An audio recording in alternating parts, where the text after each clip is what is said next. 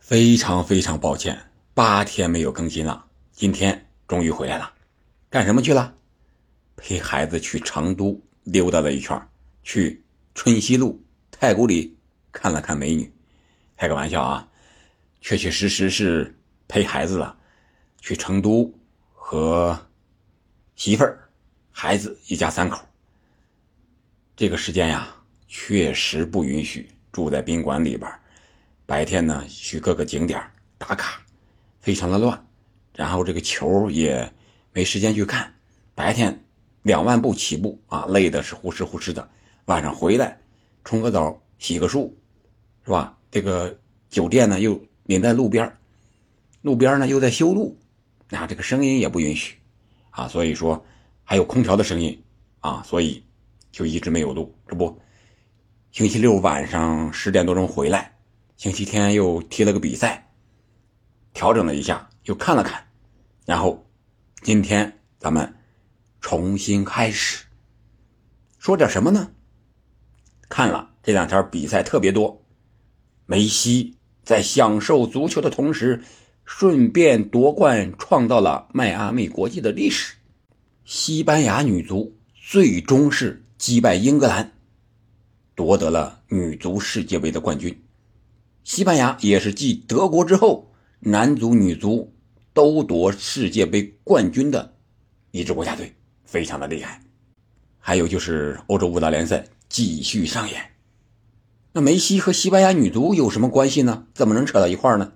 哎，憨憨就是这么牛，就找到了一个共同点，什么？那就是他们都是玩技术的，技术流。你看梅西，对吧？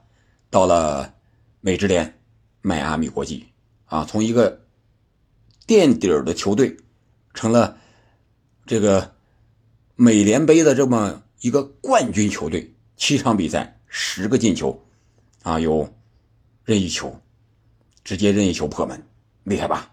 技术吧？有强点破门，有远射的世界波，啊，有禁区前这种连续过人的世界波。三十六岁的梅西依然无敌，而现在的梅西用他自己的话说，就是他在享受足球，顺便捎带脚夺个冠，创造一下历史。我们都知道，梅西从媒体啊，还有这个球迷角度来说，他已经是七获金球奖了。那第八座马上又来了，世界杯夺冠之后，可以说已经在向他招手了。只不过这个冠军是怎么说呢？我个人感觉啊，是把这个毫无争议变成了毫无悬念。还有人说，是吧？哈兰德那英超冠军，还有欧冠的冠军，又是最佳射手，又打破了英超的历史记录。你想一想，这个分量也很重。可能说啊，世界杯离得比较久远了，是吧？梅西怎么样怎么样的？哎。结果梅西到了美职联之后，又是这种神一样的表现。我觉得啊，这个第八座金球奖肯定还是梅西的。刚才讲了，已经是毫无悬念了。这种表现，你还能让梅西再做些什么呢？对吧？都是技术流惹的祸，也可以说是功劳。再一个就是梅西加上这个冠军是。四十四次冠军，冠军对于梅西来说，现在已经是一个锦上添花的事情了，可有可无，有了更好，没了也无所谓。这是梅西接受采访的时候自己的话。但是对迈阿密国际来说呢，这是第一次，这是创造了历史，开创了历史先河。哎，这就是梅西的厉害之处，到了一个无极无名的球队，能够帮助这支球队走上巅峰。是吧？把自己的老哥们儿，巴萨的老哥们儿布教授阿尔巴啊，都给弄过来，来了之后就当核心，当主力。结果就是，哎，七场比赛，咚咚咚咚咚，从小组赛一直干到冠军，就是这么牛。这是得益于梅西，技术流。技术流为什么这么厉害呢？我们想一想，技术流，我个人理解，那就是动脑子多一些。而与它相对应的就是力量与速度派，对吧？我们叫他力量派，可能是更吃身体一些。我这里不是说技术就不要身体，身体力量就不要脑子，这只是相对的。你比如说一个球员像梅西，是吧？技术你可以打打一百分，而身体呢是八十分。有的人可能是身体呢是一百分，而技术呢是八十分。那你这两个一结合，谁更厉害呢？谁走得更久远一些呢？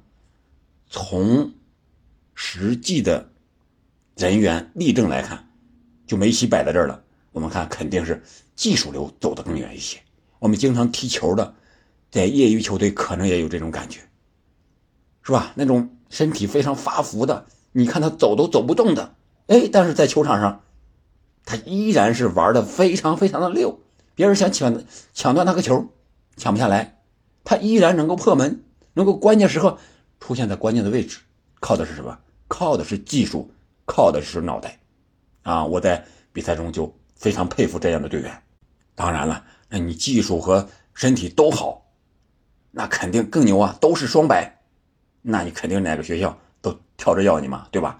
但是这个世界是公平的，梅西、马拉多纳、贝利。是吧？他们技术好，但是他们的身体条件相对来说就要一般一些了。但是有的人呢，你身体条件很好，但是技术它是相生相克的一种关系。你一米九，你不可能技术一步那已经到了巅峰了，你不可能再达到梅西这种技术熟练的一种程度吧？对不对？所以说这个世界是公平的。然后我们再来看看西班牙女足。西班牙女足那也是绝对的技术流，和男足一样，是吧？我们在看到这个西班牙女足那几个六号、八号和十号，那就是男足的哈白布啊，是吧？哈维、小白、尼内斯塔还有布教授，这中场这铁三角非常的厉害啊！最后凭借一个禁区前的配合后插上一脚啊，锁定了女足世界杯的冠军。哎，西班牙女足本届世界杯玩的就是技术，但是我们可以看到啊，这届西班牙女足曾经是零比四输给了日本，在小组赛。日本也是玩技术的，但是无论是西班牙还是英格兰，我想有一场关键之战就是大比分。哪个大比分呢？对于西班牙来讲，就是零比四输给日本这个。大比分的输球，让他看到了啊，原来这个玩技术，哎，还得这么玩，让他找回了自我，让他冷静沉稳了，啊，不是说前两场小组赛我大比分胜了我就天下无敌了。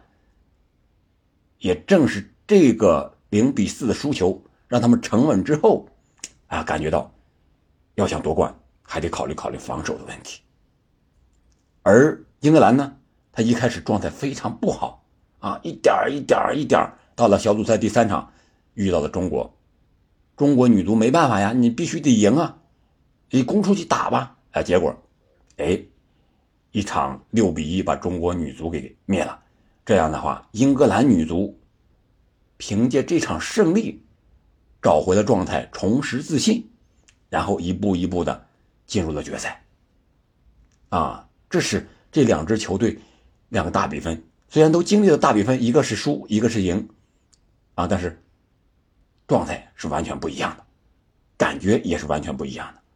但是我要说的是，技术，刚才梅西是个人，这个呢是球队是整体。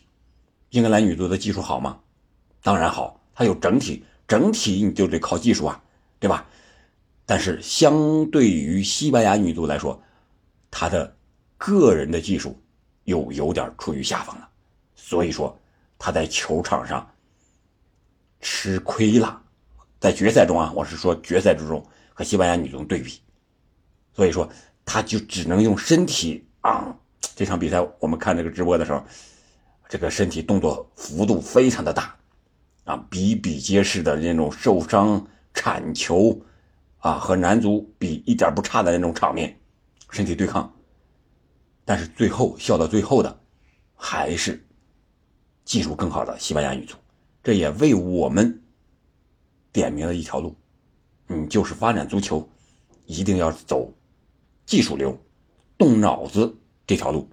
其实啊，我们在日常生活之中也经常遇到这样的事情，好多事情只要我们动动脑子、走走技术流就能解决了。千万不能硬桥硬马的硬上呀，那容易触犯法律，容易发生问题啊！这次去成都，在高铁上，哎，我就遇到了，我们一家三口坐在这一排吧，然后前排也是一家三口，应该是一个姥姥、一个妈妈、一个小孩两三岁，后排呢也是一家三口，一个妈妈带着两个孩子，一个是七八岁，一个是两三岁。前排的两个大人看不了一个小孩那小孩就一直哭，一直闹。那妈妈姥姥没办法，只能抱着，啊，抱一会儿还哭，抱着也哭。妈妈感觉不好意思了，大家可能都看着呢，对吧？都在这儿哭，吵得烦。虽然没有乘客吧，去在那儿和他说交涉，说你这孩子能不能不哭了？但是妈妈可能感觉到了，然后就抱出去，去其他地方溜达溜达。但是抱回来之后还是哭。哎，我后边呢，人家有两三岁的，人家的妈妈懂技术，看孩子有活一直和这两个孩子在交流。哎，一会儿讲讲这个故事啊，你讲讲这个蜘蛛侠是怎么回事啊？啊，你怎么能成为他呀？哎，一会儿再交流交流。哎，我们一会儿下车之后是坐地铁呢，还是打车呢？让这孩子自己去思考。然后他给孩子列出了这个，我记得很清楚啊，列出这个，呃。利弊来说，坐地铁呢，一个是省时比较快，一个是省钱比较便宜。呃，而打车呢，因为我们下车之后可能是五六点钟，哎，这个时间段呢又堵车，而且还快。好处呢是不用换乘啊。这孩子，哎，我就在前面听着，就在那儿想啊，算，哎，考虑了一会儿，妈妈，那我们坐地铁吧。哎，结果这到站之后，一家三口。高高兴兴的牵着手，哎，下了火车，可能是坐地铁去了。这就是技术流在生活之中的一个运用。我觉得看孩子和踢足球，它道理是一样一样的，对吧？所以说，又回到我们这个足球赛场，我觉得我们多应该练练技术。当然，这个练技术啊，你得练到家，你不能练到半拉胡片的。半生不熟的时候你就出去了，那你肯定要作死呢。有这么个寓言故事，今天咱们讲生活讲的稍微多一点啊。什么寓言故事呢？之前呀，大家可能也听过啊，说是有一窝老鼠，这个妈妈领着小老鼠啊去这个吃东西去啊，田地里，哎，结果碰见猫了，哎，这个大老鼠啊就急中生智。学了两声狗叫，结果这汪汪声一起，把这个猫吓跑了。这小老鼠就很高兴啊！哎，这妈妈这么厉害，还懂外语啊！这妈妈顺势就教导说：“你看看，懂技术、学门外语有多重要，是吧？就关键时候能够保命。你们想不想学呀？”这小老鼠说：“啊，想。”然后回去以后，哎，这个老鼠妈妈就教这个老鼠小老鼠。学这个狗叫，啊，学了一段时间，这小老鼠感觉学的差不多了，单独就出去了。结果出去之后遇见猫了，它也不跑啊，它觉得我懂外语，对吧？我懂技术，哎，就冲着这个猫学狗叫。结果它学的呀是不太像，这猫不怕，结果这小老鼠就丧命了。这说明一个什么道理呢？就是你技术没学到家呢。你就不要乱出去啊，乱搞，你容易丧命。告诉我们一个道理：无论是学什么样的技术，你一定要学的非常成熟、纯熟，学到家。你像是日本女足，是吧？我曾经在之之前的节目说过，日本女足绝对够了世界杯冠军的实力，但是可能就是她状态出来的太早了，别人太针对重视她了，所以说他就。还差那么一点点运气，没有最终夺冠，走到最终的决赛。过多的不说了啊，这英超目前是两轮两连胜的球队只有两支，可见英超竞争之惨烈。有意思的是，这两支都是技术流的球队，一个是布莱顿海鸥军团，一个是曼城瓜迪奥拉率领的蓝月军团。哎，这两个也印证了我说的话吧？技术流的球队能够走得更远一些。当然，还有一场是明天凌晨要踢的阿森纳和水晶宫，这两支球队谁赢谁会最终。也是两连胜，那你看阿森纳也是技术流，我看好阿森纳成为第三支两轮过后保持全胜的球队，好吧？今天咱们就简单聊到这儿，随后具体的比赛，那切尔西不是两翼先生一个送点一个失点吗？咱们聊聊切尔西，我们下期再见。